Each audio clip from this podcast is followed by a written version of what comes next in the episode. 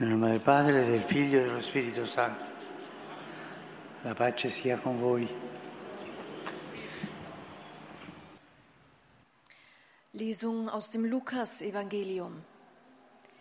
In dieser Gegend lagerten Hirten auf freiem Feld und hielten Nachtwache bei ihrer Herde.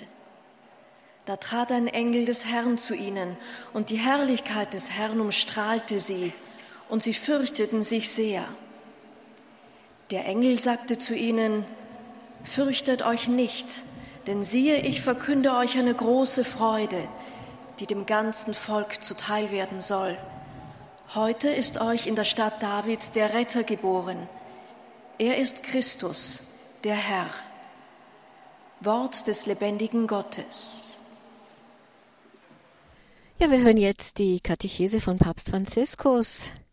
Die Verkündigung ist Freude, lautet das Thema heute. Der, die Katechesenreihe ist, wie gesagt, die der Verkündigung des Evangeliums. Liebe Brüder und Schwestern, guten Tag.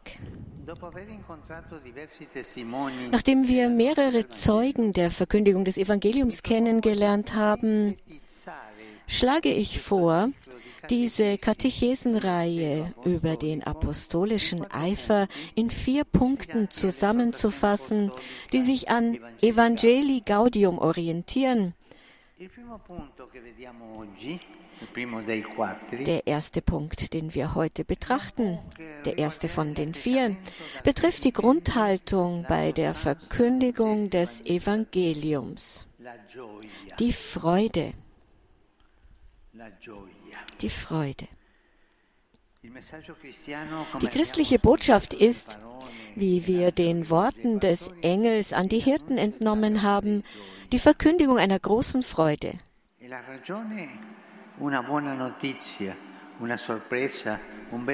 Und was ist der Grund für diese Freude? Eine gute Nachricht, eine Überraschung, ein schönes Ereignis, vielmehr eine Person, Jesus.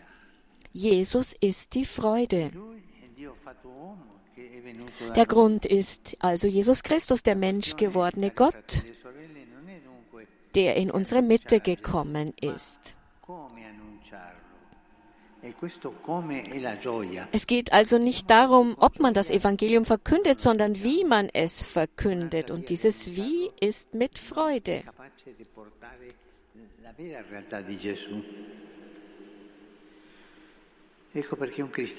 Deshalb ist ein Christ, der unzufrieden, traurig, unerfüllt oder noch schlimmer nachtragend und neidisch ist, nicht glaubwürdig.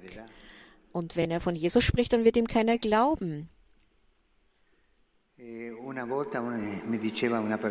Mir hat jemand einmal über diese Christen gesagt, ja, das sind Menschen, die ein Fischgesicht haben, die ausdruckslos sind. Es ist wichtig, auf unsere Gefühle zu achten. Denn das, was bei der Evangelisierung wirkt, ist die Unentgeltlichkeit.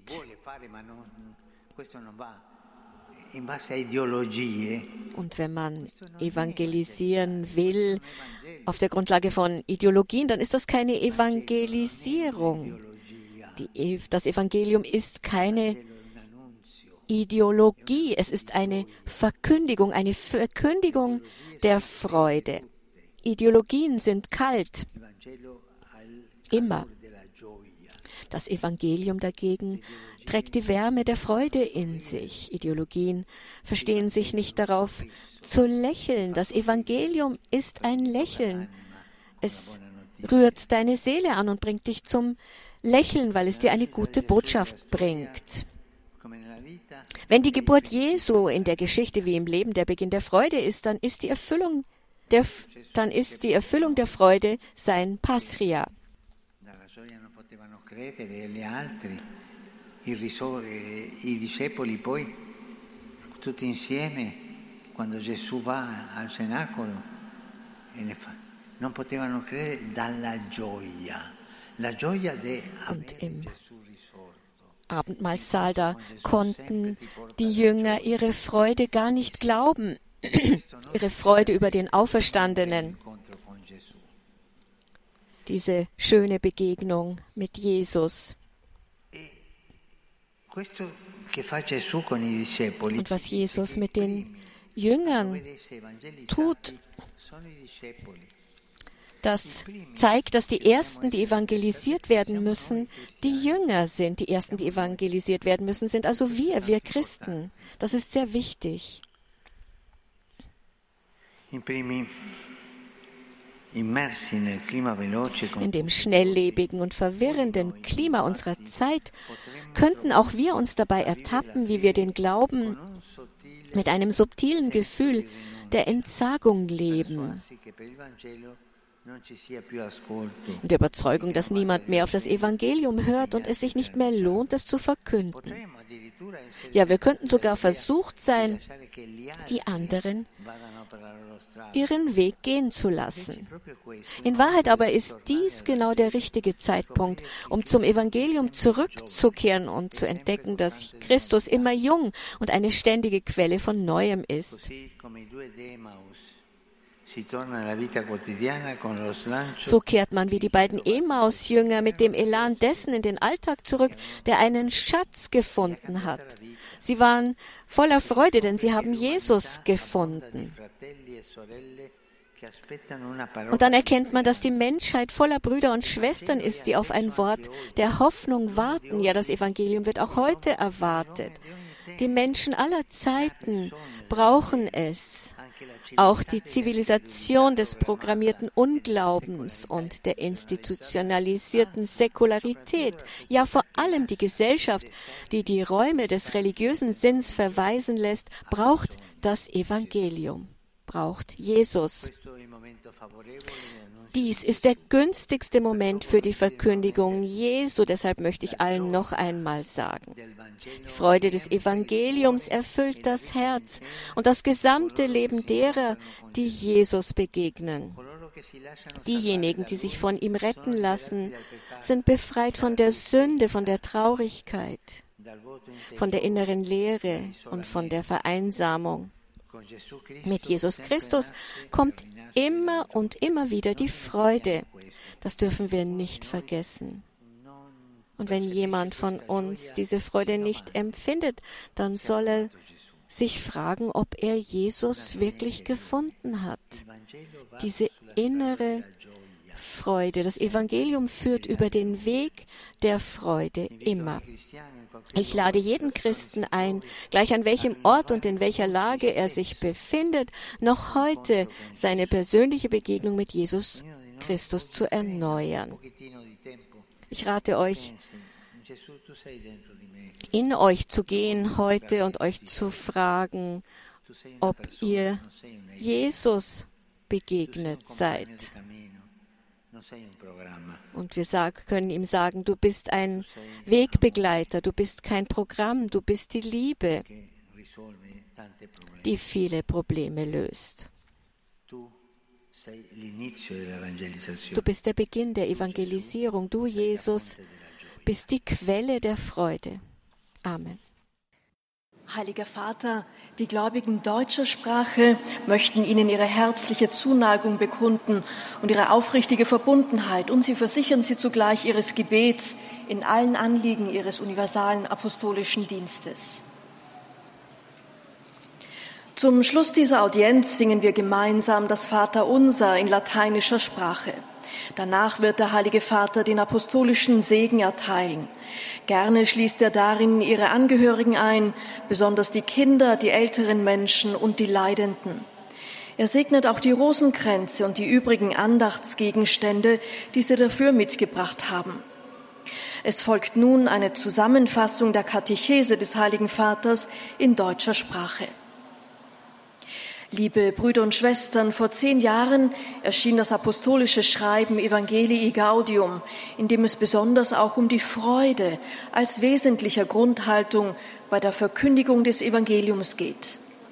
In der Lesung haben wir von der großen Freude gehört, die die Engel den Hirten in Bethlehem verkündeten. Der Grund dieser Freude ist Jesus Christus, der menschgewordene Gott, der uns liebt, der sein Leben für uns hingegeben hat und uns ewiges Leben schenkt. Diese frohe Botschaft muss entsprechend mit Freude verkündigt werden, sonst ist sie nicht glaubwürdig. In der Emmaus-Perikope wird sichtbar, wie die verzagten Jünger durch die Begegnung mit dem Auferstandenen zur Osterfreude gelangen, als er ihnen den Sinn der Schrift erschließt und sich im Brechen des Brotes zu erkennen gibt. Noch in der Nacht brechen sie auf, um diese frohe Botschaft weiterzugeben. Die Freude des Evangeliums erfüllt das Herz und das gesamte Leben derer, die Jesus begegnen. Jene, die sich von ihm retten lassen, werden befreit von der Sünde, von der Traurigkeit, von der inneren Leere und von der Vereinsamung. Aus der Begegnung mit Jesus Christus kommt immer und immer wieder die wahre und tiefe Freude, derer die Welt zu allen Zeiten so sehr bedarf. Der Heilige Vater richtet nun einen kurzen Gruß an die deutschsprachigen Gläubigen. Cari fratelli e sorelle di lingua tedesca, oggi la Chiesa commemora San Alberto Magno, un grande studioso universale domenicano e dottore della Chiesa, tedesco. Chiediamo la sua intercessione affinché possiamo conformarci sempre più alla volontà del Signore e glorificarlo attraverso la nostra vita. Liebe Brüder und Schwestern deutscher Sprache, heute gedenkt die Kirche des heiligen Universalgelehrten, Dominikaners und Kirchenlehrers Albertus Magnus. Bitten wir ihn um seine Fürsprache, dass wir immer mehr dem Willen des Herrn entsprechen und ihn durch unser Leben verherrlichen. Rivolgo un cordiale benvenuto ai pellegrini di lingua italiana.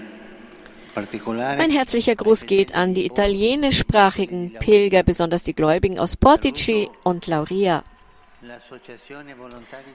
Ich begrüße die Associazione Volontari Italiani del Sangue, die italienische Vereinigung der freiwilligen Blutspender, und betone den ethischen Wert der Blutspende, eine Geste, die dazu beiträgt, so viele Leben zu retten. Ich heiße die Pfadfinder aus Foligno herzlich willkommen. Die hier ganz schön viel Lärm machen, sagt Papst Franziskus. Ich heiße Sie willkommen zusammen mit den Ministranten und der Gruppe der Berufungspastoral, die in Begleitung ihrer Familien gekommen sind. Liebe Jugendliche, ich fordere euch auf, mutige Protagonisten in eurem jeweiligen Umfeld zu sein. Seid vor allem freudige Zeugen des Evangeliums, die Brücken bauen und keine Mauern. Anschli äh, abschließend geht mein Gruß wie immer zu den Jungvermählten, die heute zahlreich hier erschienen sind. Und ich beso äh, grüße besonders die große Gruppe des Instituts Miraglia in Lauria. Die letzten Wochen des Kirchenjahres laden uns ein, den Sinn der christlichen Hoffnung zu entdecken. In dieser Perspektive fordere ich, fordere ich euch auf, immer den Sinn und den Wert der täglichen Erfahrungen und auch der Prüfungen zu erfassen, in dem Bewusstsein, dass alles zum Guten gereicht denen, die gemäß Gottes Ratschluss berufen sind. Beten wir Brüder und Schwestern für den Frieden ganz besonders für die gemarterte Ukraine, die so viel leiden muss. E Und dann für den Frieden im heiligen Land Palästina und Israel. Und vergessen wir auch den Sudan nicht, der auch so viel leiden muss. E vergessen wir nicht, Überall dort, wo es Krieg gibt, und das sind so viele Länder, für den Frieden zu beten. Ich bitte jeden von euch, jeden Tag einige Momente lang für den Frieden zu beten. Wir wollen Frieden. Meinen Segen euch allen. Pater noster,